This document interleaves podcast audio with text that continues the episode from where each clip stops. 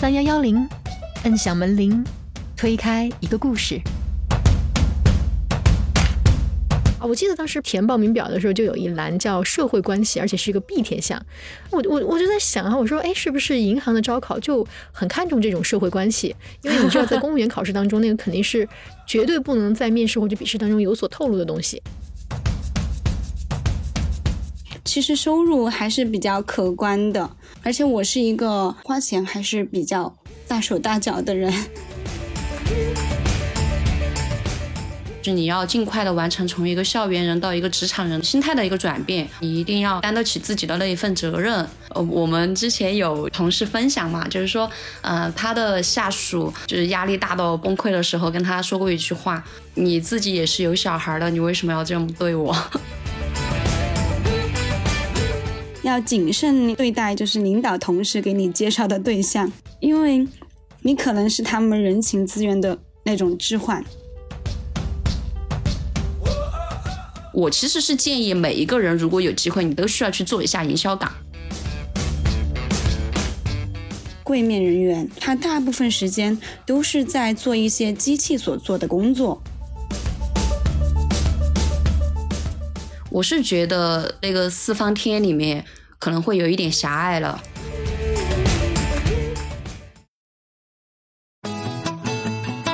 伙伴们，大家好，欢迎来到我们的播客房号三幺幺零，我是范范。然后今天呢，是我们副专辑体制内的第十一期节目了。啊，我们这个专辑的目的呢，是想给不管来好奇听听看，还是卯着劲儿想考公务员的小伙伴呢，多一些视角。啊，但是我们之前也说过哈，我们的节目的定义的体制呢，不单单是公务员这个体系，比方说有啊国企啊、事业单位啊、学校、医院什么的，我们都会聊。所以今天呢，我们邀请到的呢，就是两位来自银行系统的小伙伴，来跟我们聊一聊在银行是一个什么样的工作体。然后我们先邀请我们的第一位嘉宾，他是一个曾经在令人羡慕的大银行工作，但是认为银行的工作去技能化，并且已经辞职，然后开始新生活的前银行人华华。然后我们先请华华跟大家打个招呼。嗯，Hello，大家好，我是华华。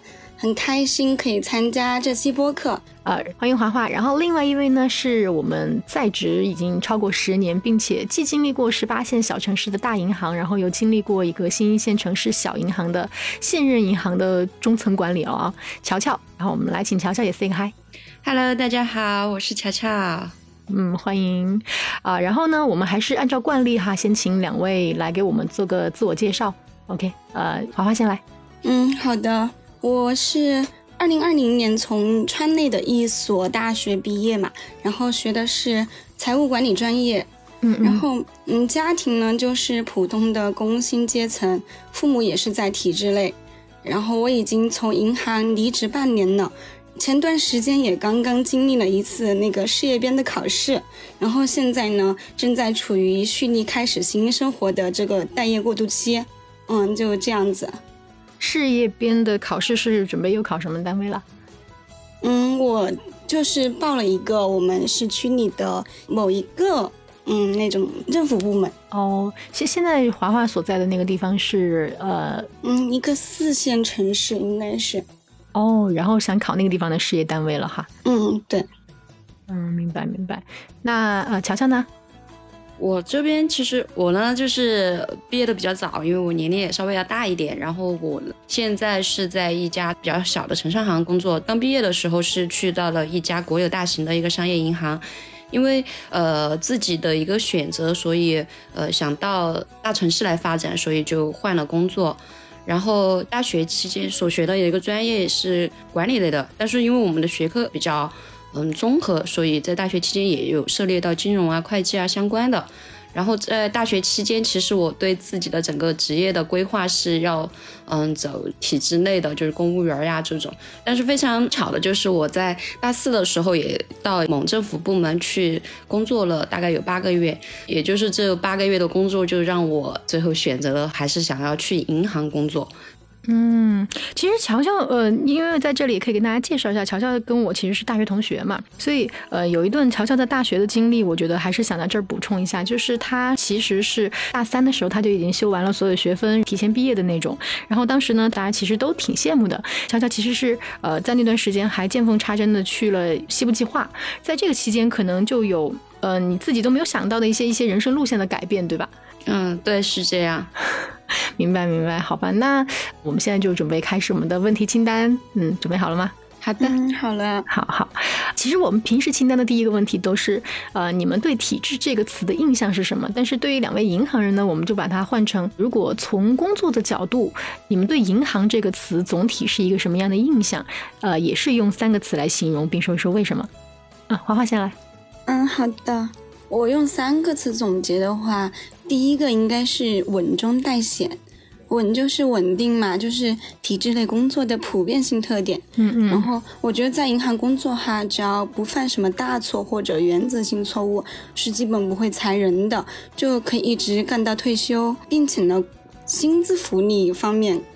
可能都要比大部分体制工作来说更更好一点，但是稳定中也有风险，就是一旦业务中出现差错或者犯什么错误的话，也会承担相应的风险，就接受相应的惩罚嘛。然后小的惩罚可能就是赔偿经济损失呀，然后可能大一点的话就会承担法律责任这样子。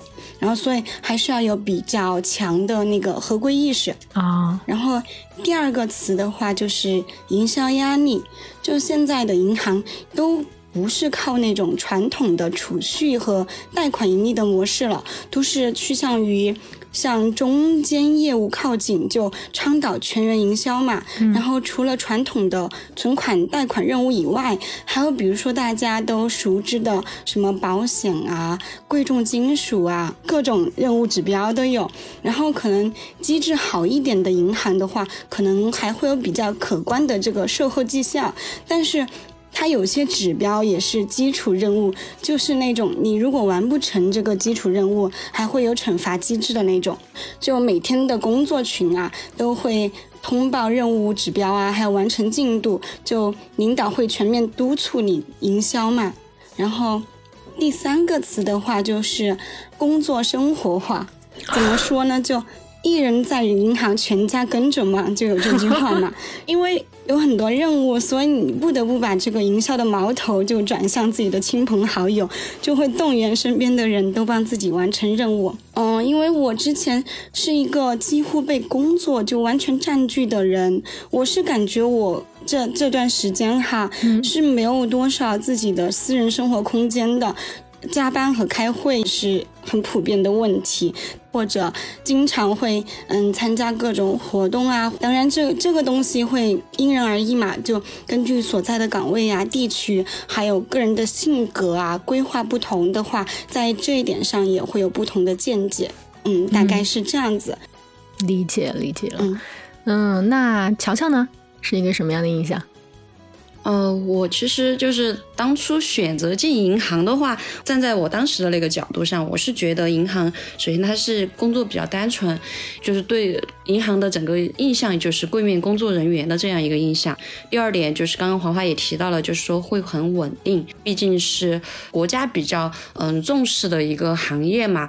然后第三个呢，也就是会比较体面的这样，这是我刚开始就选择银行是从这三个方面考虑的。然后经过呃这么多年在银行的一个工作，因为我的岗位变化也比较多，也有在柜台一线，也有在柜台的后台，然后又到呃营销的一线，然后再到管理岗位，就整个这个一个经历下来，让我觉得就说银行现在是一个市场化比较强的一个行业了。然后但是呢，呃，因为现在整体的一个环境不是很好嘛，但是金融行业呢也还是算呃我们国内现在比较好的。一个行业，所以我觉得现在就是行业还算好啊，大概理解。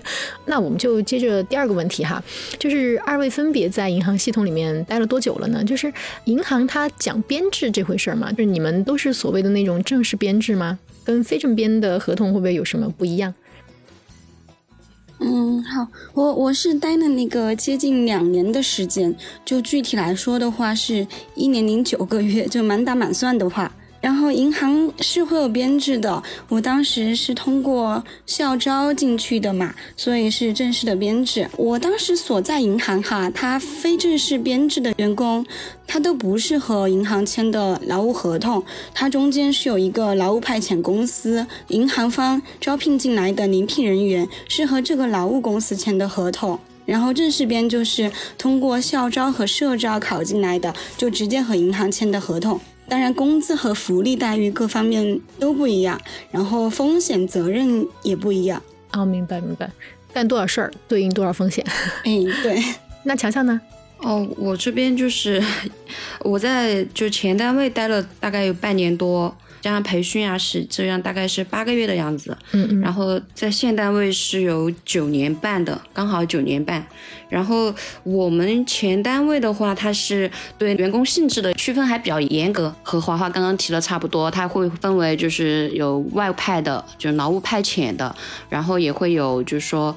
呃，一类、二类、三类工这样，一类就是比较老的那种员工，二类可能就是省分招的，然后三类呢，他可能就是各地区的分行、支行这样招的人，然后就是薪资待遇这一块也是有比较大的差别。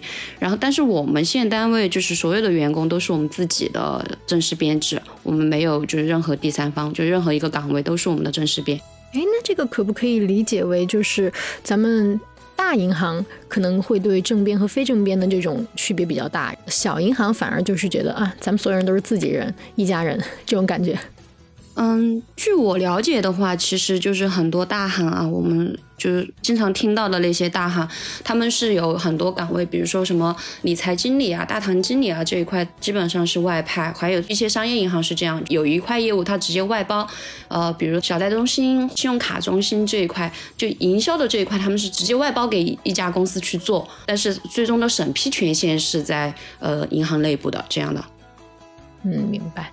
好，那我们就再问一下下一个问题：两位当年是怎么想到要考银行的呢？或者说考银行的这个心理机制，是因为觉得工作体面、收入稳定，还是别的什么原因呢？嗯，因因为我进银行其实算是一个很意外的事情，就我自己，嗯，在大学期间应该是没有想过要进银行的，嗯，然后因为二零一九年底开始出现疫情了嘛，然后那个时候读大四。上学期读完，然后回家过了个年，就回不去学校了。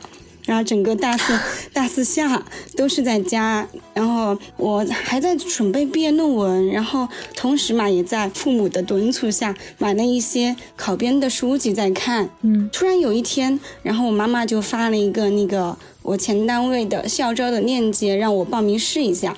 机缘巧合。对。然后当时我想着，因为这个银行在。就父辈们他们的口中，就待遇各方面都挺好的。然后我就想，那就填嘛，反正也不一定能进。就自己是真的没有做什么准备的，迷迷糊糊的就通过了简历初筛，过了测评，进了面试。然后因为疫情，面试也是在线上进行的。我还我还记得我面试前一天晚上都没有休息哈，然后面试的时候那个脑子啊都不太转得过来，就迷迷糊糊面试完了都不知道自己刚刚说了啥呀，然后心里心里还想啊肯定是没戏了，结果第二天下午就收到了那个通知体检的短信，然后我才告诉我妈妈，嗯你上次给我发的那个银行校招我过了通知体检了。都感觉挺意外的，就都没有想过会这样子进银行，就这样子。嗯，但是机缘巧合还是就进了，对吧？对，嗯。那我先问一下华华下一个问题，待会儿再来问乔乔啊。好的。就是那你当时除了面试之前，你们还有什么笔试、考试科目那些吗？就是因为其实我以前也报过，还准备过，好像银行我记得有一本书吧，叫什么哎什么什么测试，综合能力测试还是什么的，是吗？嗯。因为我我我说出来会不会会被打呀？因为我觉得我当时运气比较好，就因为疫情，他的校招没有严格的科目考试，就进行了报名、初筛简历、复筛简历，然后还有一个我觉得相对比较简单的一个线上测评，测评过了，然后又面试、又初试，然后又复试，就后来就进了。嗯嗯，那这个这这个系统就有点像是在投企业哈，跟投企业差不多。呃，但因为后来我进了过后嘛，就有一些弟弟妹妹之后想进这个银行，然后我也了解了一下，一般就考那个综合类知识和专业科目。因为我之后有朋友也考进了我的前单位，然后综合类知识哈，就包括就考编都会考的行测、公基、申论，只是说相对来说没那么难。然后专业科目的话，就涵盖了。经济、财会、金融、计算机还有法律等等。当然，好像也会根据招聘的地区和岗位会有所差异，这样子。嗯，那诶华华你是学什么专业的呢？嗯，我是学财务方面的。哦，所以其实你在考这个方面可能还比较占优势，因为呃，你看你刚才说的那个专业科目里面就包含了财务嘛。嗯，对，嗯，比较对口的。嗯嗯，但但是嗯咱们乔乔就不是了，乔乔就是咱们很普通的管理类的专业。那那当时你是怎么想到考银行的呢？乔乔？呃，就是我跟银行结缘，就是因为我大三的时候是有过呃去某宇宙大行去实习，呃，实习结束之后呢，是有机会能够进到这家银行。嗯我实习了大概有两个月的样子。但是因为当时是跟我的那个期末考试有冲突，后来就回学校去参加考试，就提前结束了实习，所以这个机会就被我浪费掉了。你这个期末考试考的不是时候呀？呃，对，但是还是学业为重嘛。呃，后来就是我在政府部门工作之后呢，就前面也提到，就是我觉得可能在银行里面的工作比较轻松单纯一点吧，所以我当时就直接报了有两家银行，在最后选择的时候，我选择了去我的前单位，因为另外一家。就当时在外面听说的，就是他们的薪资待遇好像没有我前单位好，哦所以就选择了我前单位。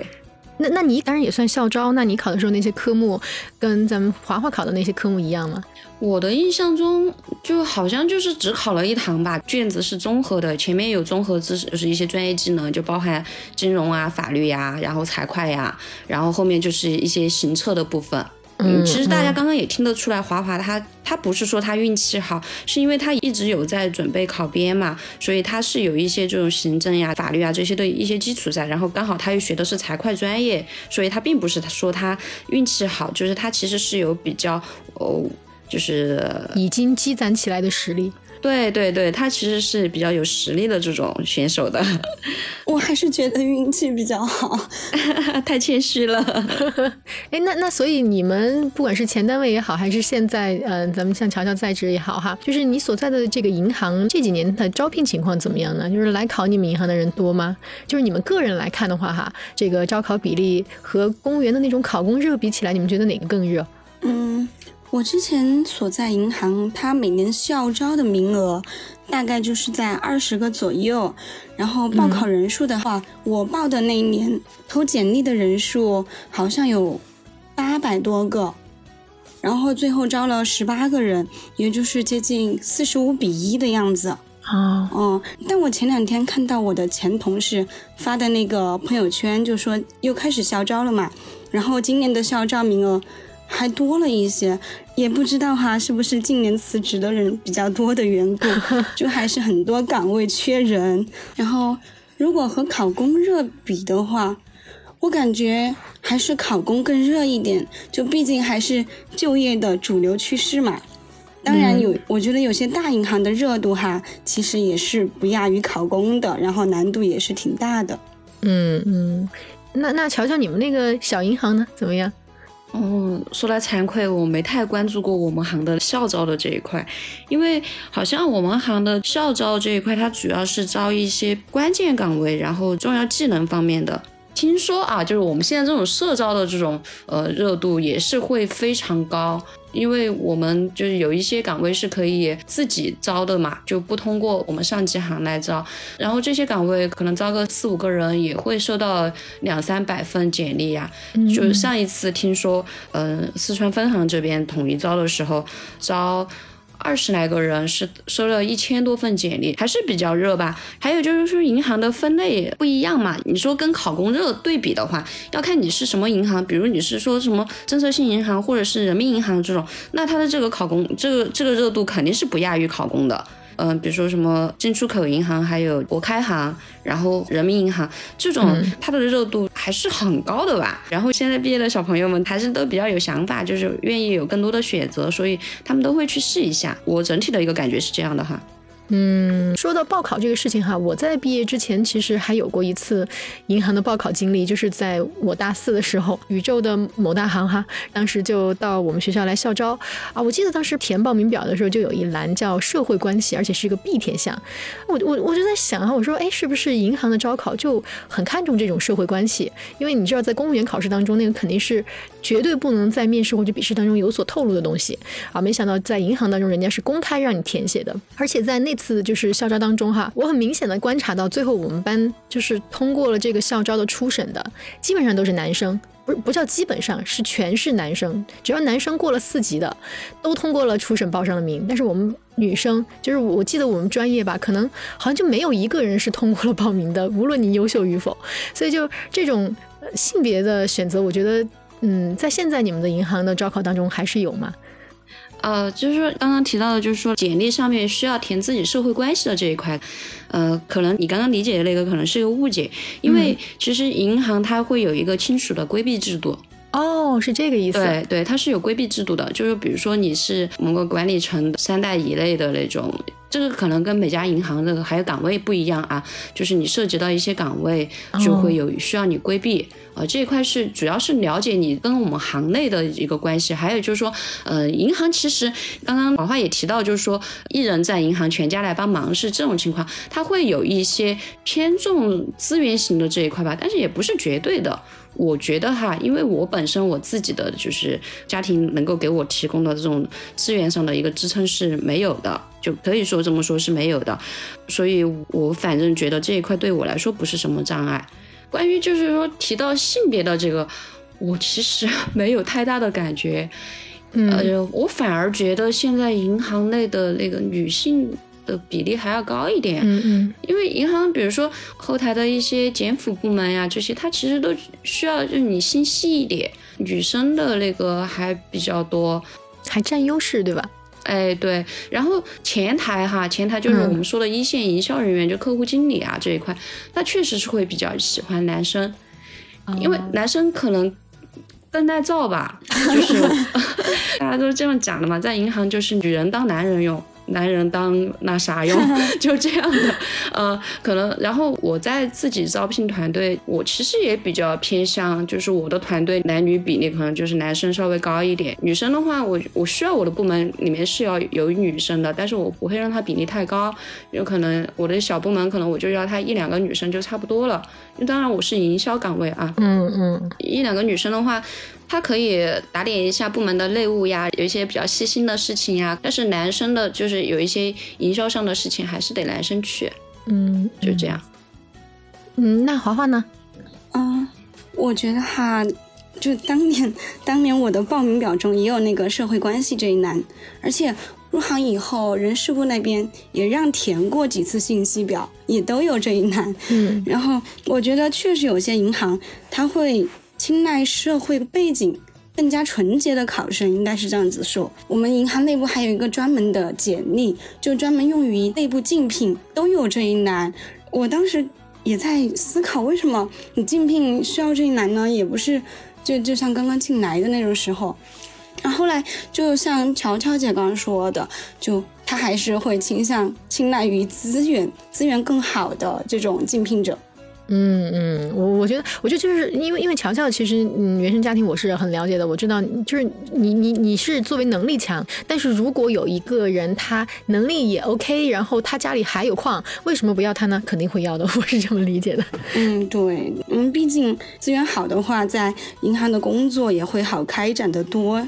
对对，这个在银行是非常现实的问题。嗯，对，你说到这个，我还想分享一个。小故事，就当时和我一起入行的，就十几个人中，其中有一个男生，就后来传出来说，据说是我们是某某局局长的儿子，哇，大家就开始猜测，然后这个事情当时还。好，连续几天就成为当时当时行里的一个热度话题。就其实大家都不知道是不是真的，就也不知道从哪里开始，大家都在传，就后面也没得到任何的印证证实。嗯，但是都会成为一个热度话题，对吧？对，嗯，明白然后。关于那个性别来说的话，我也是没有觉得有多大的差别。然后而且现在银行内的女性都是比男性要多，但是我觉得还是男性的话，他的晋升的那个晋升优势，他会比女性要容易得多，就在行内。容易得多吗？有有这么明显吗？嗯，还是比较明显的。当时我所在的银行的话，就感觉男男男职工要更容易晋升一点。哦，是是个例还是一个普遍性？普遍性，因为领导岗位大部分都是男性。哦，哎，这个我还没有观察过。瞧瞧，你们那边也是领导岗位普遍是男性吗？你就你不就是一个女性吗？哦，我我我我算不上那种叫航班子的那种嘛。嗯嗯嗯。但是其实我们行里面还好啦，因为我们行里面的这个女领导还蛮多。哦。呃，这些一级部门的领导也都还有蛮多女性的。其实我现在反而觉得银行对于女性的职业生涯是比较包容的吧。呃，然后也也有很多就是非常出彩的女领导，但是你说绝对占比，那肯定还是男性多一点，因为本身这个，我想不管是在哪个行业吧，可能这个都是一个普遍现象吧。对，就是男性的占比还是要高一点。嗯，所以有可能当时来我们学校校招的那个行，他可能只是当年。对男女比例有一个要求，可能有可能他们是希望能够通过这一次的校招来进行一些调剂或者怎么样，但最后对他们行总体的男女比例实际上是构不成什么影响的。嗯，有可能是这样子的，还有可能就是因为他当年招聘的一些岗位的问题嘛。对他招聘进去，可能这些今年招聘的这些人，他有一些岗位上的安排，可能男生更适合呀。这样的什么？明白，有可能有这种嘛？嗯，懂了。OK，嗯，那那就很想问一下了，你们俩是从事什么岗位的呀？嗯，我当时不到两年的时间，做过三个岗位，但都是在那个基层网点上。嗯，刚刚入行的时候就是普通的柜员，就办理个人业务嘛。然后两个月后转岗做了那个对公业务岗。就主要负责对公业务，还有一些 VIP 的业务。嗯嗯。然后最后的半年时间是做的网点的一个辅助管理岗吧，就主要就是协助网点负责人的一个岗位。嗯。哦，那那这里面哪个岗位是你最喜欢的？我最喜欢的应该是对公业务岗。嗯，相对来说这个岗位哈，它的工作更具有系统性和计划性。而且对接的客户更高质，因为大家都知道现在银行嘛，要面对各种各样的客户，难免有一些个人客户是素质比较低下的。哦，所以可能对公他派出来的人，起码是在某一个公司的出纳，不会说呃用太恶劣的态度来对待你们，这样对吧？对，而且都是一些比较固定的客户嘛，基本都是嗯一些单位或者公司的负责人或者财务人员，嗯，哦，明白明白。然后嗯，说到这个，我还想给大家分享一个故事，就是嗯真的会遇到一些神仙客户。就以前有一个客户，他办理的业务比较复杂嘛，要连续来两天，然后而且他只有就中午我我休息的时间他才有空。然后，但是我都我都给他预约了，让他中午来办理。然后每次办完业务，都差不多都要到我下午的上班点了。他都是很客气的给我道谢。然后第二天我在给他办理业务的时候，就看到他在那个大厅里边转悠，去看那个我们的员工展示牌。然后当时我并没有想那么多，我觉得他可能就是无聊了，想走一走。结果第三天就看到有一辆货车拉了。十几箱橘子过来让领导签收，然后就说是那个客户送给我们网点，就是每个人一箱橘子，然后我才反应过来，所以推所以他是在那数牌子，个数对他就是去数我们网点有多少个员工。哇，真的太神仙了，太暖了，真的很神仙。然后，呃，虽然这个岗位哈，他的工作就算在柜员当中算比较复杂的，而且风险责任也是比较大的。然后，但是，但是我在这个岗位期间，真的收获了很多神仙客户，而且他们的那种信任和表扬，真的会会给自己带来很大的成就感，就甚至很多时候能够对冲掉就是工作的一些疲累感，我觉得。嗯，对，很认同。嗯嗯，理解。嗯，哇，这个其实挺棒的哈。嗯，因因为我们其实我我是在单位做财务的嘛，所以呃，我虽然是做会计岗，没有做出纳岗，但是我们的出纳也经常会来跟我们讲，嗯，今天去银行又怎么怎么样了，发生的一些事情。然后我觉得可能也是因为呃，你们的这个客户他首先遇到了一个像你这样神仙级别的银行人员，所以呢，他才会变成神仙客户，然后来给你们送东西什么的。嗯，哦，对，我觉得这种服务岗位的话，其实态度还是相对的。对，嗯，相互的，嗯嗯，对。那那那乔乔呢？你是在做什么岗位啊？我的我现在做的就是营销部门的一个负责人嘛。那你们的工作主要是干嘛呢？呃，就是带团队拓展业务呀，然后然后就是包括但不限于业务发展，然后风险管控呀、员工管理啊这些嘛。嗯，就更综合了，是吧？对对，就比较偏管理了。嗯，那以前呢？你还做过什么岗位呢？哦，我做的岗位可多了。最早也是做普通的现金出纳柜员，然后到综合柜员，然后到柜台后面的一些管理岗位，然后客户经理、公司客户经理，然后再到业务部门负责人，是这样的一个过程。然后我其实刚刚华华在分享那个神仙客户的时候，我其实也想到，就是说跟大家分享一些我在柜台上的一些经历哈，嗯，因为在现单位。前期的岗前培训的时候，培训老师给我分享了一个关于这一块的一个笑话，也是他当年在柜台的时候，有一个老爷爷嘛过来，呃，说要开张银行卡，然后就说要输入密码，然后当那个密码键盘请输入密码的时候，那个老爷爷对着那个键盘说苹果苹果苹果，苹果就对，就是这些事情都还蛮有趣的，因为柜台其实他的那个工作会非常枯燥，嗯，但是在你的工作中也会发生很多这种。事情来调剂一下，还蛮开心。嗯嗯，那那所以你最喜欢的岗位是在柜台上吗？哦不，我最喜欢的岗位是公司公司部的客户经理。公司部的客户经理他是做什么的？他主要是做公司类的业务，就是对大型的公司进行授信呀，然后理财规划呀，然后就存款营销呀这一块的。哦，对公的一个业务经理，对吧？嗯，他是呃这样嘛，我也就分享一下，就银行的一个体系的一些不同吧，因为这块可能对准备考银行也不太了解银行内部的一个结构的这种萌新。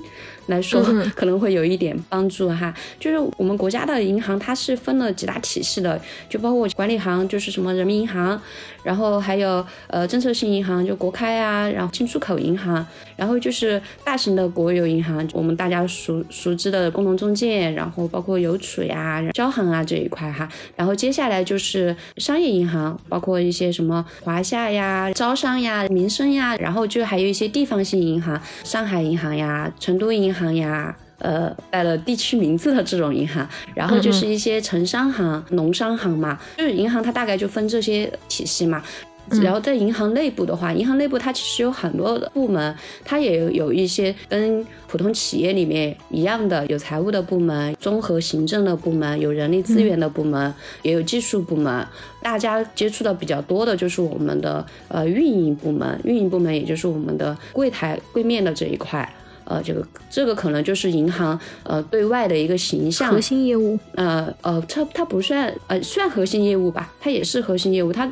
但是它这个主要是展示一个银行的一个形象，对外的一个形象，所以我们对柜面呃人员的一个要求还是蛮高的，就是你的综合素质呀。大家都知道，银行是三百六十度无死角监控的，你在柜台的一举一动，你喝水啊，你的手机，这些都是有严格的要求的。客户来了，你要跟客户说什么，这些都是比较流程的一些东西。就是你在柜台说的，不代表你个人，你代表的是你整个银行，所以你的这个个人形象呀，还有就是你的。一个职业素养呀，这一块就是要求还比较高。然后第二块的话，大家能够接触到就是我们营销部门的一个客户经理吧。这一块岗位呢，就是主要就是我们走出去。那客户经理这一块主要就是做一些营销，然后对客户的一个授信，也就是我们我们平常说的给他做贷款嘛。呃，其实客户经理呃算是一线部门吧。我们实际上看到的柜台啊，这种我们认为的一线，它其实是我们的后台服务部门。然后还有就是有一些很多管理部门呀，比如说你有产品部门、风险部门，然后有一些审批部门，就是这样的，是不是讲的有点 有点复杂了？没有没有没有，其实我我我就是觉得这块我还挺好奇的，因为银行对我来说我就是个小白，就是我真的不知道银行它到底有些什么构成，就是我们知道的可能只是我们曾经跟你们有过接触的那些部门和岗位，呃，我我还想问一下华华，那你们银行就是你听乔乔这么描述，你觉得你跟乔乔他们的银行的这种区别大吗？就是说还是你们银行也差不多也是这些部门？嗯，差不多的，因为它那个业务系统都差不多，只是说可能。员工嘛，就是一直延续下来，所以我感觉，嗯，团队还是比较庞大，然后层级也比较多，有些时候就觉得就稍微的臃肿了一点。怎么说呢？不要改啊，对，没事，自行理解。我觉得这个词也不好展开。嗯，现在还比较好奇的一个点就是你们二位的收入怎么样啊？然后就比方说现在大银行、小银行这种之间的收入差别大吗？然后还有还有就是，比如说华华，你辞职了以后，你其他的工作比起来，那个收入怎么样呢？嗯，我我其实入行的前半年都是都算是实习期，就六个月实习期，然后只有基础工资没有绩效。嗯，然后实习期过了过后，薪酬组成还是比较多元化的，其实收入还是比较可观的，就在四线城市嘛，还是算中等偏上的。就而且而且我是一个，我是一个怎么说呢，花钱还是比较大手大脚的人。嗯，我嗯，我都感觉，我都感觉还是。挺可以的，而且每个每个银行的薪酬制度不一样嘛，然后收入也会有区别。我觉得薪资组成的话，最重要的还是记一下，因为基础工资，嗯，其实没有多少，所以还是得看绩效考核。然后每个区域、每个网点，还有每个职位都是会有差别的。嗯嗯嗯。然后我辞职到现在的话，嗯，有半年时间了，就是也是那种。零收入的状态，但是就是我的积蓄还是够我生活的。哦哇，那这个还不错耶！就我自己都觉得啊，好神奇。就其实我我我感觉我还是挺能花钱的，主要主要是因为还是积累了一部分的哦工资，然后还有一些年终奖啊什么的，然后还有我平时会参加一些行内的活动嘛，就会有奖金什么的。嗯，是这样子的。哦，那你确实你们的收入蛮多元化的，参加活动还有奖金。嗯，对。而且我我都感觉就是听上去，其实，在银行的收入它是一个比较多劳多得这样分配的一个制度。呃，可能咱们华华应该算是在银行当中也是很努力工作的哈。你看，积累了一年九个月的工资，就能够直接花到两年五个月都还没花完。嗯，对对。那那乔乔呢？你们收入怎么样？收入说到这个我就比较心酸了，因为这个我们行的就整体的一个收入水平就在同行业比起来就搓地板了吧，就就这种就这种概念，嗯，但是呢，其实呃，因为我们的收入组成也是比较多元化的，尤其是在我。到呃营销岗位之后，这个就比较看重个人的一个能力了。就是其实你的基本薪酬差别不大，但是我们的基本薪酬可能在同行业内比的话就会低很多了。然后在绩效这边可能要比其他行要高一点。大概是这样，然后我们行的薪酬组成也是比较复杂的，就是你同一个岗位，你就算是同一批进来的，可能在一两年之后，你的基本薪酬都会有一个比较大的一个差别，一个月也是得有呃两千左右的这样的一个基本薪酬的差别，因为它是会对你的呃岗位进行考级，我们就有一个薪酬薪档的一个定级。你自己能考到哪个级，然后你就拿哪一个级的工资，是这样。还有就是说，比如说现在营销岗位的，就客户经理这一块，他的工资组成就是基本工资，然后固定绩效，然后存款绩效、贷款绩效，然后其他小指标的一个绩效，就是这样一个组成。然后还有一些活动的奖励，就比如说银行都会有什么开门红啊，然后什么季末冲刺呀这种活动的上就会有一些奖励，反正差别还蛮大。就是有每个月连自己的基本生活都开支不了的，也有完全能够靠自己养车、养房、养娃的这种都有，嗯，就差别还蛮大。嗯，大概懂了。所以其实就是说，呃，每一个人他的这个收入，不管是在大银行还是小银行，可能它都取决于你自己的这个劳动成果。如果你本身就是一个特别，嗯。就就就，咱们不说那些有资源的小伙伴哈，咱们就是说，呃，没有资源，然后靠自己努力来的小伙伴，呃，能够实现自己养房、养车、养娃，我觉得，呃，也是可以实现的，对吧？啊，是可以，但是会比较辛苦。如果有资源的话，嗯，如果有资源的话，就可以躺着了。啊，我知道有一些同行啊，资源非常强大的，我们这种一般戏称它叫带资入组。我知道，就是我认识的一些同行，他们是不用去点卯的，就是因为他有大额的存款在，就给他一个岗位，然后他平常也不用去上班，然后也会拿到非常丰厚的一个酬劳，就是这样的。但是这种情况非常少，而且这种可能在小银行存在的比较多。嗯，那那其实我听下来，我觉得可能你们的收入就是比起单纯的体制内的这种，嗯，工资收入还是会高一些的，对吧？高不少是吧？嗯，对，我觉得是的。哦，我我我不这么认为，我觉得这个还是要看吧。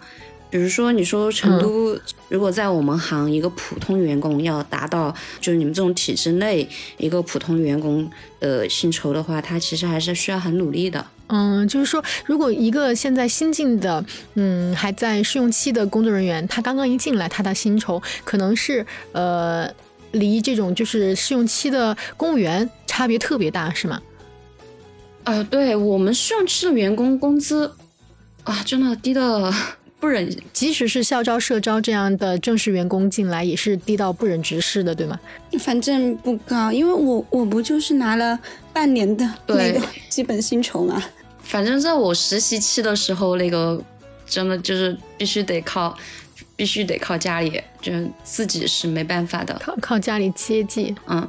哦，但是但是我刚听华华说，你他还拿了半年，就是他这一年九个月，其中有半年都是试用期工资。对，那呃，他的一年九个月的收入，也就是说只有一年三个月是正式收入，三个月他都能养自己养到两年五个月。对啊，所以我就说我我非非常羡慕了。哦，那那这个可能确实是呃差距蛮大，对吧？就是说要看你自己是怎么样努力的了。对对，嗯，差不多。呃，还有就是，确实这个也是跟你单位有关嘛。不是现在外面都有很多那种银行的平均薪资排行吗？这种其实也是具有一定的参考性的。哦，就是比如你的国有银行大概是多少，然后在城商行大概是多少，然后刚刚也有提到，就说是你的一个网点绩效呀，然后这种其实这一块影响也蛮大。就是你在同一家银行，你在不同的你在不同的支行、不同的网点，嗯，差别也是蛮大的。哎，那考上了以后有选择网点的空间吗？就是比方说，会按照你们，比如说今年招十个人，然后按这十个人的排名，是第一名先选，第二名再选这样的一个顺序来吗？我我们是没有的，都是分配的。对他这个不会给你自主选择的权利，但是他可能在呃在领导分配的时候就会考虑说，这个员工他综合能力更强一点或者什么的，他就给你分的好一点。如果是做营销这一块的话，那更多是看你的。嗯，说白了就看你的那个社会关系啊，你的资源是在哪里，可能会对你更加有帮助，会这样去一个综合考虑。哦，呃，就我很久以前还去参加了一个其他行的一个社会招聘嘛。我我去面试的时候就比较搞笑，因为我前面面试的人进去都很久，可能最短的都要二十多分钟才能出来嘛，但是我就很快，不到十分钟我就出来了。但是那个就是组织招聘的那边的一个小姐姐还在跟我聊，她说你怎么这么快？我说我也不知道，我说我进去他们就开始问我，就是呃如果把我分到分到哪里，我愿不愿意？我也没有跟我聊其他的，我就直接上来就问我这个问题了。然后我就跟他们讨论了一下，如果去哪里我不接受，去哪里我可以勉强接受，然后去哪里我是可以接受的。面试官当时也是有跟我来回拉扯了一下，如果你这么坚决的话，可能就怎么怎么样。但是我还是要从自己的实际出发考虑嘛，你是非常需要这份工作，还是说你可以再看看？这个我觉得是一个比较大的一个标准吧。哎，我其实觉得。刚才听下来，你们国有的这种大银行和地区的这种小银行的区别，好像也不是特别的大哈。就是你们自己看来的话，你们觉得这样的银行之间的区别大吗？就比方说，你们你们在这个里面会有鄙视链吗？会的，当然会有的。我我觉得那个机制不一样的话就会有区别吧，但大体的话应该差不多的。就大银行应该会体制比较完善，分工很明确清晰，但条线比较多，就层级感也比较明显，就很多工作就上传下达统一执行，就基本上没有什么共商共建这种这种机会哈。然后我觉得地方银行可能灵动性会比较大一点，就当时。当时我上班的时候，有一个同事的老婆，她是另外一个地方小银行的嘛。我觉得他们好像待遇还比我们更好一点，然后各方面体制好像还还比较灵动性，就比较人性化一点。哦，嗯，那那那那乔乔呢？你的感觉呢？我觉得这个鄙视链还是蛮蛮那个的，就我我们反正就是处于那个。鄙视链的下端的，来，请下端的人给我们解释一下。就我们这种来自鄙视链底层的啊，跟大家分享一下。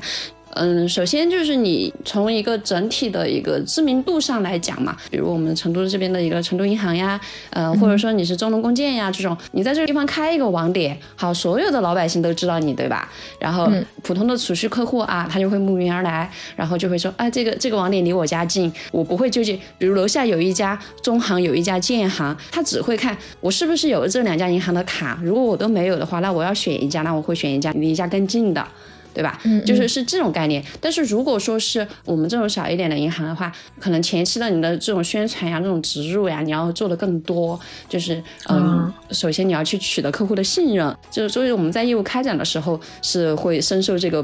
鄙视链的一个呃，就一个非常大的一个苦恼。然后还有的话，就是有一些政策上的一些东西，它也是会存在鄙视链的。比如说我们一些政策性的一些产品哈，它会优先给到我们本地的一个银行，还有就是说给到我们四大行，然后他们也会有更多的东西去匹配。那么如果说像呃一家稍微小一点的，或者是就是这种城商行呀这种需要去对接一个政府。的一个产品的话，它要花费的一个精力是要更大的。嗯，理解到了啊。然后还有就是我们银行内部的一个鄙视链也是会存在的，就是银行从业人员之间的一个鄙视链也是会存在的。因为这个就是我们反正就是还蛮羡慕知名度高一点的那种银行，确实是大一点的银行业务更好开展，就这样。那还是这个还是能理解的，就是从小老百姓来说，比如说我现在的银行卡，那也可能是中东供电更多，就，小小银行也有，但是肯定就更少。对对对，小银行主要就是靠产品嘛，靠产品优势来竞争。说的生活化一点，就像我们去买一个冰箱，呃，买一个洗衣机。如果你是只认品牌的话呢，你就只会去挑品牌；如果你是那种技术宅男呀，那种会要去分析一下它的技术的时候，他才会去深入了解。哎，有可能发现哦，原来这一个不知名的品牌，它的这一个细分领域它是很强的。然后我可以选择它。嗯，对，呃，我就觉得像我们这种不是技术宅的人，就比方说，我为什么会有地方小银行的卡，完全都是因为我有同学在这里工作呀。对呀，对对对对，就是这种需要关系圈、关系网的一个营销。对，其实蛋蛋这个事情是很现实的一件事情。对对，嗯，可能可能对，就是咱们要考银行的小伙伴，需要就是哎听一听这样的一些建议，对，来自底层的呼唤。对，肯定是更大的银行更健全。那你们两个年假情况会有什么区别吗？但我我是听说哈，就是乔乔他们银行还干过什么抽奖发发假期这种事儿。乔乔乔跟我解释说的是啊，因为我们银行缺钱没有发钱，所以我们就 发假期。但我觉得这件事情听上去就蛮有趣的，嗯啊，我我我我是那个，我我觉得还挺遗憾的，就是我还没有休过年假，我一直都在上班。一年九个月全在上班，然后没有休。但但如果可以休的话，你一年休多少天年假呢？嗯，他也是应看工作年限的，呃，五天、十天、十五天这样的，对吗？对，嗯，虽然是这样，但是我我的前同事们很少有请完过年假的，就有时候是自己工作本来就繁忙嘛，就没有时间。嗯嗯，嗯，就假如你要去休年假，会耽搁很多的工作。但有有时候也是领导不给批，嗯，那种没休年假，然后五天变三天，十天变五天的，就太多了。哦，那这个还挺，嗯，让人觉得不舒服的。花花，你们的年假可以累积吗？嗯，不可以，就按年清算。啊，嗯嗯，嗯，就之前我一个同事，嗯，他也是，嗯，就网点的管理岗的嘛，然后他出去休了五天年假，他本来应该是十天年假，然后他休了五天年假去旅游，然后从早接到晚的电话，嗯，对对对，就早上还还还在那个酒店的房间还在睡觉，然后就被电话吵醒了。然后下午在在外面玩也也会有电话进去，但是你不接嘛，又会耽误工作，而且你也不知道万一是什么紧急的事情呢。就他五天都没有说真的玩得很很放松和很开心。对，又不能关机是吧？这个确实也对呀，挺肯定不能。嗯，就包括我周末的手机，因为我习惯睡觉开静音。嗯，然后但是我上班以后都不敢开静音了。就最开始我开静音，然后就错过了领导的电话，还被责备了几句。然后后来就再也不敢开静音，就周末经常也会被电话吵醒这样子。哦，那还是挺具体的。瞧瞧瞧，你们会好点吗？呃，我们其实，嗯、就是我们行里面就是对于假期管理的这一块，其实还蛮人性化的。嗯，也是严格按照我们人社部的一个要求，然后我们嗯、还有一个比较人性化的，比如说你像遇到嗯、大假呀，或者婚假、产假、丧假呀这种，它会相对给你宽限几天的一个路程上的假期。哦，那这个挺好呀。太好了。嗯，对，还有就是说，嗯、像什么六一啊，然后什么三八节啊，这种都会基本上都会呃视情况，然后视岗位而定，给你半天时间让你回家啊、呃陪陪孩子呀，然后自己出去放松一下呀，这种都会有的。哇，天哪！好这这个确实挺不错的。六一儿童节我们也从来没放过假呢。嗯就大银行就根本没有这种东西。哎，对，嗯，它因为因为你们的机制已经特别的完善了，然后你必须要达到一个平衡。固定的。嗯，那还想问问两位啊，就是你们可不可以在你们的工作中举一个能够给到我们现在正在择业的弟弟妹妹们啊、分享的关于咱们体制内应该为人处事这个话题的一个故事或者例子呢？嗯，那我我就先说，因为我想着我先嗯抛砖引玉，因为因为 对，因为我的工作工作年限比较短，就我能说的就是一些我自己感觉的哈。嗯嗯我觉得有两点吧，第一点就是，嗯，还是多做事少抱怨，因为第一个原因就是你不知道你的抱怨会被传成什么东西，就哪怕你只是随意的发发牢骚，但是你不知道，就是它一传十，十传百。会传成什么样，甚至传到领导口中是什么样子的？嗯嗯，因为这个是有实际事情的，就是我之前的同事，她其实就是一个比较心直口快的那种女生，嗯嗯然后她也在办公室就会发牢骚嘛，抱怨领导，就甚至也和她比较信任的同事聊过对领导工作安排的不满，但是后来都被领导知道了，然后就连续。几天被找去谈话喝茶，然后甚至包括后来的工作也受到了一些影响。嗯，嗯，这个不好说，这个真的不好说，你会遇到什么样的同事？对，就所以还是谨慎嘛，就多做事少抱怨。嗯，嗯然后第二个，我觉得要谨慎对待就是领导同事给你介绍的对象，因为你可能是他们人情资源的那种置换。哦，嗯，对，就如果你谈得好，嗯，万一他们之后的利益有又有冲突呢，就难免会节外生枝，就你不知道后续事情会怎样发展，而且会有蝴蝶效应嘛，就会牵扯到很多事情。哦我还从来没有想过这一点。对，嗯因为我自身有过，就之前被一个不是我的直属领导说要给我介绍对象，嗯嗯然后当时我是直接以就是我暂时没有这个打算拒绝了，后来才知道，就是给我介绍的一个男生是他正在接洽的一个客户的儿子，哦，嗯，然后我我同事也被他的领导拉去过应酬局，然后被撮合，然后他也不好影响饭局嘛，就还是被迫营业，就所以还是要谨慎对待，就是领导同事给你介绍对象这样子。对对对，有道理有道理。嗯，对。嗯，然后还想听听姐姐怎么说。嗯，瞧瞧，呃，我其实我觉得黄华讲的蛮好的，就是说多做事少说话这一点，其实你不管是在什么样的单位，你都是这样的。嗯，你在职场就是一个职场人，我就是对这种弟弟妹妹们有一个，因为我自己亲身经历的一些事情，让我觉得，嗯，这一点还蛮重要，就是你要尽快的完成从一个校园人到一个职场人的一个。嗯，心态的一个转变，就是你在学校的时候，你就是学生，你犯点什么错也没关系，就是也不会是什么大错。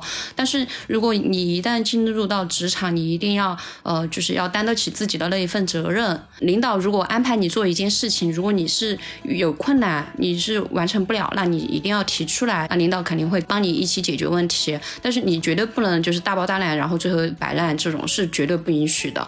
因为我现在的一个工作，他也会接触到一些刚毕业的。小弟弟、小妹妹们嘛，让我感触最深的就是，呃，很多人他是没有调整好这个从校园人到职场人的一个状态的。呃，我们之前有同事分享嘛，就是说，呃，他的下属就是压力大到崩溃的时候，跟他说过一句话。你自己也是有小孩的，你为什么要这么对我？就是，就是可能你在职场中把你的领导当做你的长辈来依赖，但是其实你要认清一点事实，就是你们在职场中你要有你自己的价值在的。然后还有就是说，呃，你要明确好自己的一个职业规划。就是如果说你要进到银行，那你进到银行之后，你是想做什么？你就是想做一个呃比较单纯的岗位，然后这样有一点像养老的这种，你是。想做这样的一个岗位，就会面临一些呃，比如你的工作会比较枯燥呀，没有那么多的挑战的机会呀，然后你每天的工作都是重复的呀，这样的一些呃问题。那如果说你是想要做一些有挑战性的岗位的话，那你也要准备，就是你是要终身学习的这样呃状态吧。嗯，懂了。哎，那正好说到这个哈，其实我就想问一下乔乔和华华，那如果从个人成长的角度来评价这个银行工作的话哈，我就想问一下，那你们会分岗位来评价吗？就是我们刚才开篇就提到过，华华觉得银行的工作去技能化，那你觉得这件事情它是呃也是跟岗位有关的吗？还是怎么怎么怎么应该怎么看待呢？嗯，我我说这个去技能化哈，嗯，就是针对银行的那种基层网点柜员来说的。因为我的工作两年时间都是在基层网点嘛，而且大部分时间也是柜面人员，每天的工作其实都是很模式化，就日复一日同样的工作，然后也在那个无数个监控下，你都要保持小心翼翼，而且。现在许多银行都在那个取缔柜面窗口嘛，就引导客户在那个智能机具上办理业务。也就是说，柜面人员他大部分时间都是在做一些机器所做的工作。嗯，还要还要跟客户重复着一样的对话，你就不知道会遇到什么样的客户。就像之前乔乔姐说的，就就你会反复的跟一个客户说同样的话，但他也不理解你，你的那种工作热情。真的会被那种消减下去，再加上工作已经消耗了大部分精力，然后下班后还要完成营销任务，就很难有其他多余的精力做其他的事情。当有一段时间，我感觉自己像个机器一样，然后回家就想睡觉了。那那这个没有晋升空间吗？就是说你不能离开这样这个柜台的工作吗？嗯，我我就正还要说这个事情，嗯，凡凡姐就马上就问到了，就你说，如果如果你想要在这个银行工作中哈成长和发展的话，还是得努力向上的。但是，嗯，当时我的前单位它晋升机制很有限，就晋升也是需要一定的能力和资本的。也会付出相应的代价，就大部分能力平平，然后资源有限，也没有什么闪光点的人，基本上就是会在基层网点就一直到退休这样子啊，真的。对，而且就是银行柜员哈，就单说这个工作经历，我觉得在个人履历中就没有什么价值和闪光点。嗯嗯，可替代性很强是吧？对，太强了，而且就。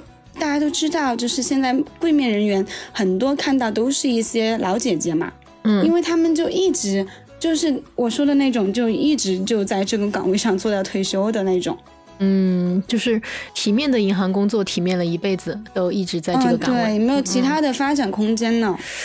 嗯，大概理解到这个感觉了。我觉得这个确实是哈，嗯，非常非常的就是现实，所以还是得向上走。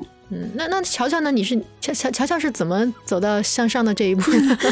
呃，就是其实我们在前期准备的时候，听到华华说他觉得银行工作的一个去技能化，我当时就在想，他可能就应该是从事的柜台工作的这一块嘛。嗯，这个可能也就是大行和小行的一个区别吧。大行它体系比较完善，然后它会有严格的一个晋升的。通道，然后你的管理岗位啊，或者说你的那些核心岗位都是有限的，大部分人都是做普通员工这一块。然后呢，我们像小一点的银行，它可能会在这一块上稍微那么要灵活那么一点，就在于我了解到的其他行的可能。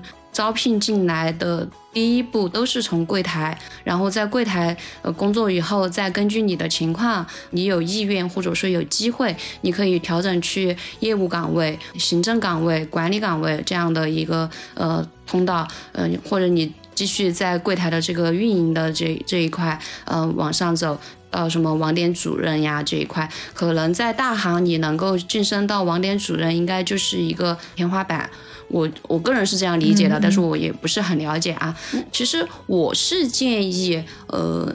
当然，这个是从我个人的角度出发啊，因为我是在银行十多十多年，然后我也是有呃前五年的时间都是在柜台的。我在柜台的时候，我们行的那个晋升的柜台这一块的选拔体制都很明确，你也知道你要做什么，你就可以晋升。你把哪一项工作做好，你就可以去参加选拔。那只要你能在这个选拔里面出彩，那你就可以晋升。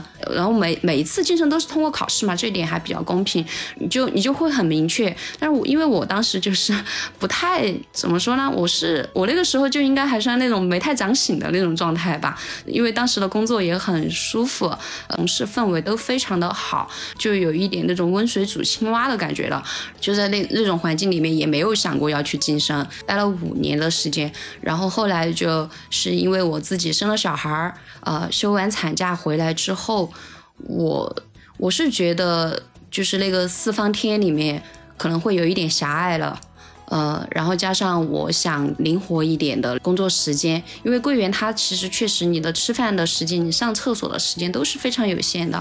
就我们会经常听到客户说一句话，就是我还没有吃饭呢，你吃什么饭？啊，对对对，就嗯嗯，对对对，就是就是你。柜员就是你要去吃饭，也需要跟客户解释哦，我要去吃饭，我大概可能就呃半个小时之内我会回来。还有就是说，你就算你要去上个厕所，你都会就是见缝插针的去完成这样的事情，就是会有一。一种就是很不自由的感觉，很压抑。对，然后嗯，包括就是说到我们大家都知道的银行柜台三百六十度的监控，然后那个监控全是全高清的，然后现在的那种你包括你手机屏幕上的内容，你电脑屏幕上的内容都是会被看到的。哦，你们聊天的内容啊，这些其实这些全是收音的。就是，也就是说，你你在进入监控的那一刻，你是没有任何隐私的。嗯，懂了。就当时就觉得这个四方天里面有一点嗯狭隘了嘛，然后我就想着我要我要去换一个岗位。呃，然后我是运气比较好的那种，就是遇到的领导都特别好，然后就是领导也跟我就反反复复强调了很多利弊呀，就是说如果我要转岗做呃营销的话，压力会很大，因为我原来在柜台的时候，我们是没有柜台是没有营销任务的，就是非常轻松。嗯，反正每天就好羡慕。嗯，对我们，我们原来是没有没有全员营销这个概念的，但现在有了哈，现在是有的。呃，然后我转岗之后就是做一个普通的客户经理嘛。然后这个做客户经理，其实我也知道很多银行他们都是要分条线的，有对公的，有对私的。那么对私的这一块呢，相对来说也比较单纯，就像你做做按揭呀，做一些个人贷款呀、个人经营性贷款呀这种，都比较单纯，也金额也比较小嘛。比如你做按揭，专门做什么按揭专员的这客户经理的话，他的工作其实也是很模式化的。嗯，你到楼盘去收完资料回来哈，就是做系统，然后放款就完了，也是很重复的。呃，因为我们做的那个就是综合营销，综合营销的话，你就要去对接一些企业，那你就这个时候，我其实觉得这一块你对自己的一个能力的提提升是非常大的。首先你要有有营销能力，我觉得其实，嗯，我其实是建议每一个人如果有机会，你都需要去做一下营销岗。我是这样的一个理念啊，嗯，就是你在做营销岗的时候，你才能够全方位的锻炼到自己的能力，嗯。包括你的呃为人处事，然后你解决问题的一个能力，你的担当、你的责任这一块，我觉得这一块是在营销，不管是哪一个行业的营销，都能够锻炼到非常极致的一个地方。嗯，然后还有就是说，做银行的营销营销人员，尤其是做贷款的这一块，有一个非常重要的一个点，就是对风险的一个把控。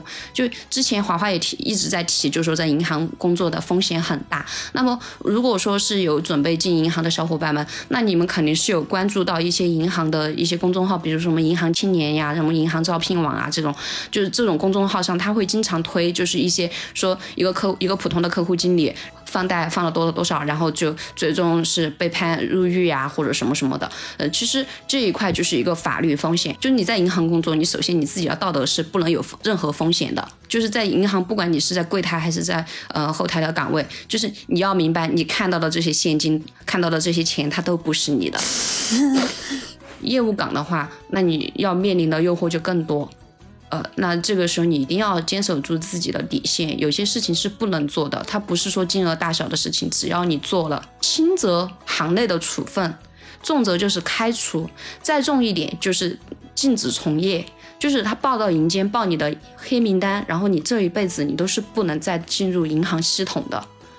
就你的在银行系统的这个职业生涯就断了。嗯，对，嗯，懂。其实银行哈，它就是有很多的这种规章制度来教你怎么保护自己。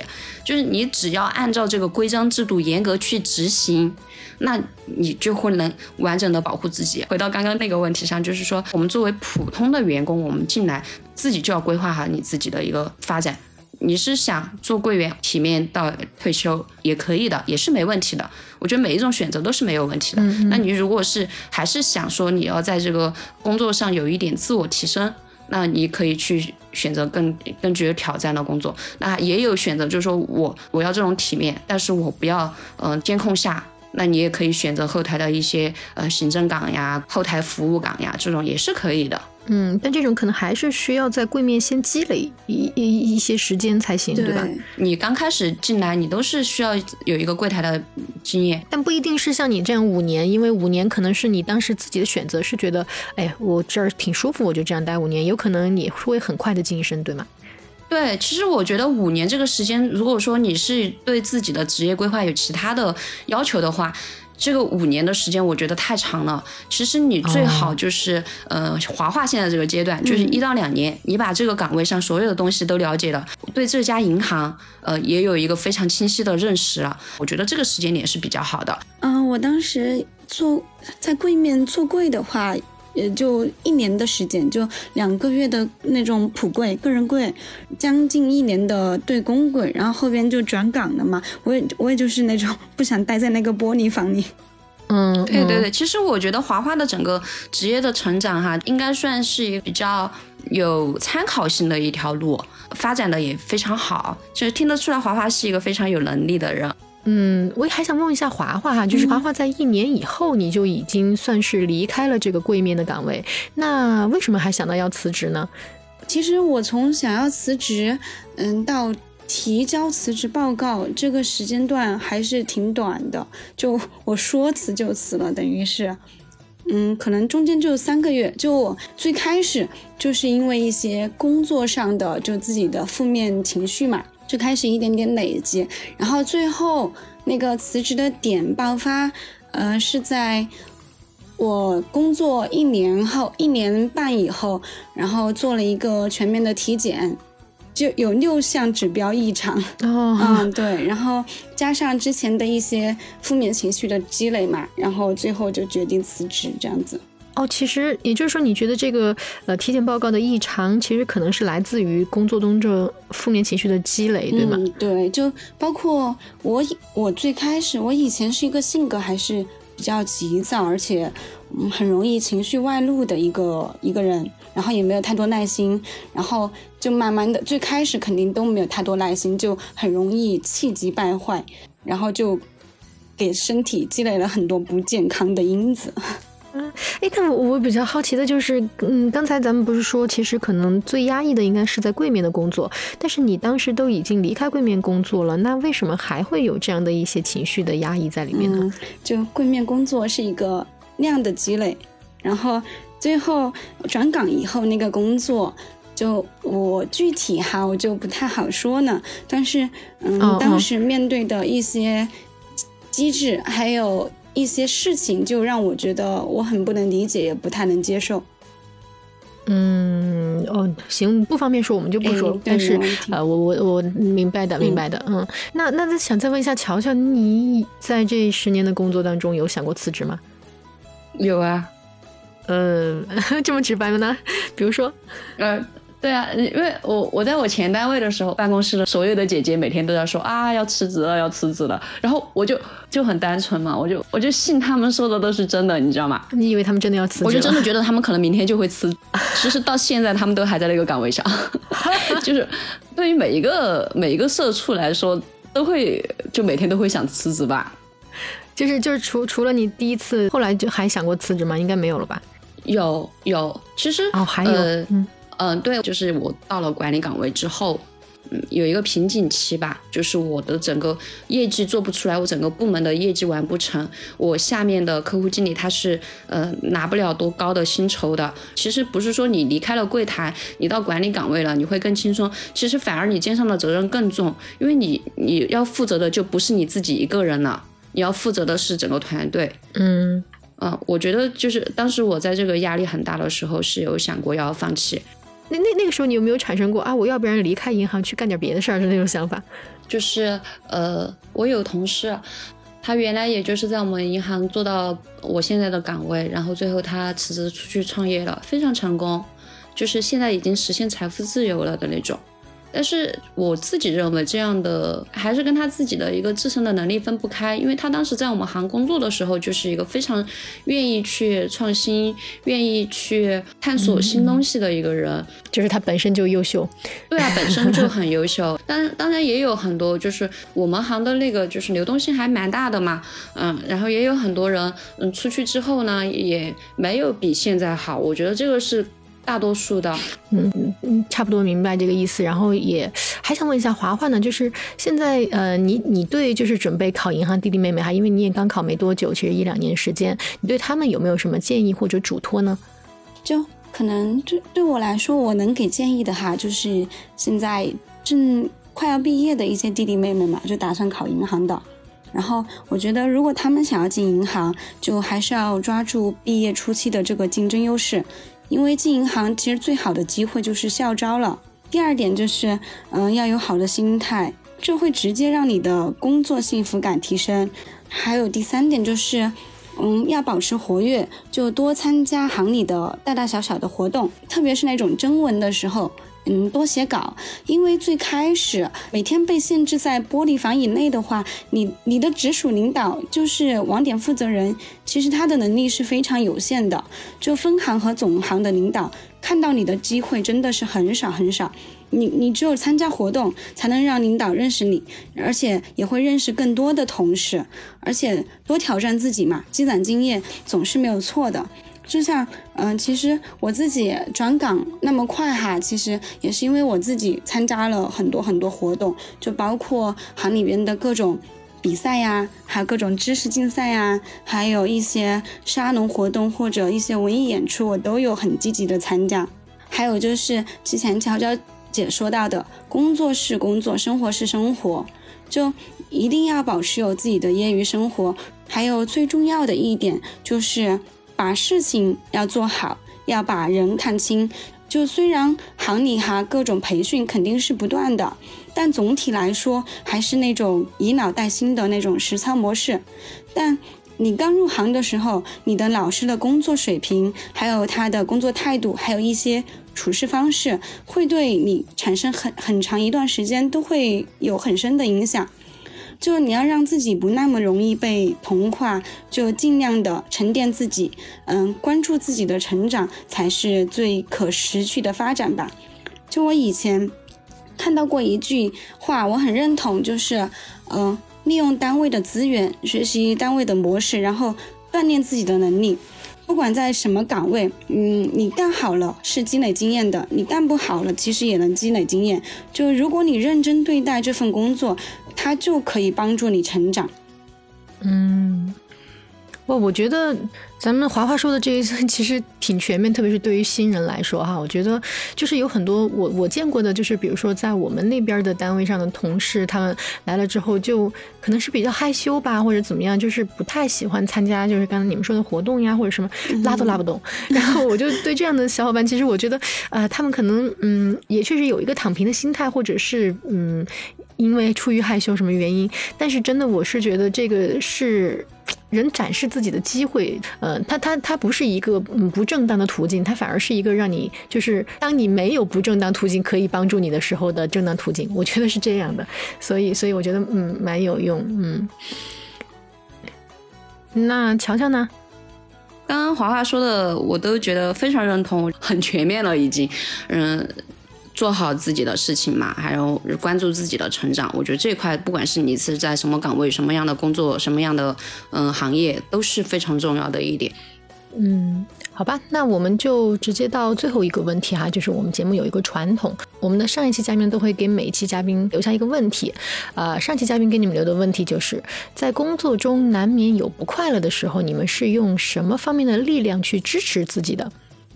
嗯，我觉得我我会偶尔的进行适当的那个宣泄吧，应该是，但是也只是说适当，因为如果我觉得宣泄过度的话，哈，就很容易被那个负面情绪很容易被放大。然后我会，我我我有一点就是我会我很喜欢看那种现场演出，就是乐队呀、音乐节呀这些，可能每一两个月那些，如果在成都、重庆这些有那种。现场演出的话，我都会去看，就因为如果我看一次演出哈，我就可以开心很久很久。好羡慕，那这个就就说明你的这个调节能力还是特别强，就是看一场演出就能把工作当中这种负面的情绪给疏解出去。嗯，对。那那乔乔呢？其实我自己一直在用的一个方法哈，就是我会把自己的情绪抽离出来。嗯，就是我会给他设一个防火墙，就把情绪抽离出来。去关注到自己生活上的事情，而不要就一直被这个工作上的东西来反复的折磨自己。嗯嗯，get 了，明白。呃，然后还我我想说，好像我们这一集聊的都还比较沉闷哈，就是觉得好像在银行工作就是有很多不开心，有很多负面的东西。其实我想说，就也还蛮开心的，就要要选择就业的这些弟弟妹妹们，就是要选择一个好的行业。我觉得我认识周围的这种金融行业的哈，其实在这一点上都做得非常好。像我是今年其实是有被封控到六七十天这样的一个，就就是今年是被封控了很久，对。但是我的薪酬待遇是没有受一点点影响的，就是所以我觉得就是一个好的行业还是能够给你一些应对生活的底气吧，就是你安全感。对对，虽然说我们行在同业类就是呃算比较差的了嘛，但是呃在这些在整个大环境下，它还是比较稳定的。我觉得这一点就是现在要择业的这些小朋友们，就还是要去考虑的。嗯，对对，我觉得整体来讲哈，就是体制内的这些工作，那它就是其实严格来说，呃嗯，乔乔的银行其实。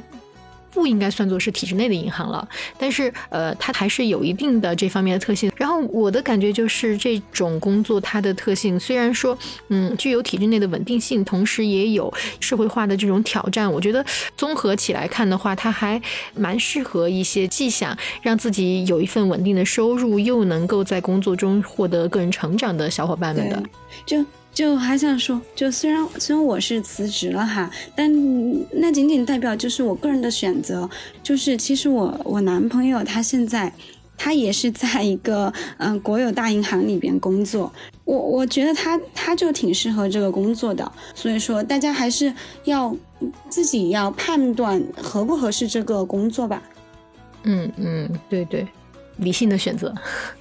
哎，对，嗯，好吧，那节目的最后呢，也请两位分别给我们的我们的下期嘉宾有点惨啊，他回答两个问题，就是请两位分别给我们的下一期嘉宾留下一道题，然后我们会请下一期嘉宾必须作答，然后还是华华先来吧。嗯，好，我的问题是那个，如果不考虑政策和社会环境的话，可以从。大学毕业重新做一次选择的话，嗯你会选择进入什么行业呢？或者说还是会选择进入体制内？嗯，好的。乔乔呢？你准备问什么？其实就是，就你你更愿意选择就稳定的穷，还是说 就是有挑战的、有挑战的去创造财富的这种道路吧？哦，明白，就是一个个人选择的问题哈。嗯。嗯，好的，收到。行，那我有可能到时候先问的是你这个问题。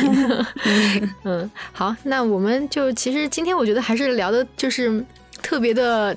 丰富，我们我我我其实一开始想的，嗯，陈老师今天不在，那可能我们三个聊的时间也差不多长，所以我觉得我们两位嘉宾没有问题。结果没想到，你看现在三三三个多小时了吧？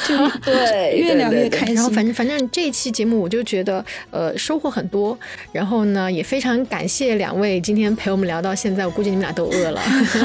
然后呃再次感谢我们的嘉宾华华和乔乔，然后谢谢你们给我们带来了这一期银行人的工作讨论，我们就下期再见喽，各位。拜拜，拜拜，拜拜。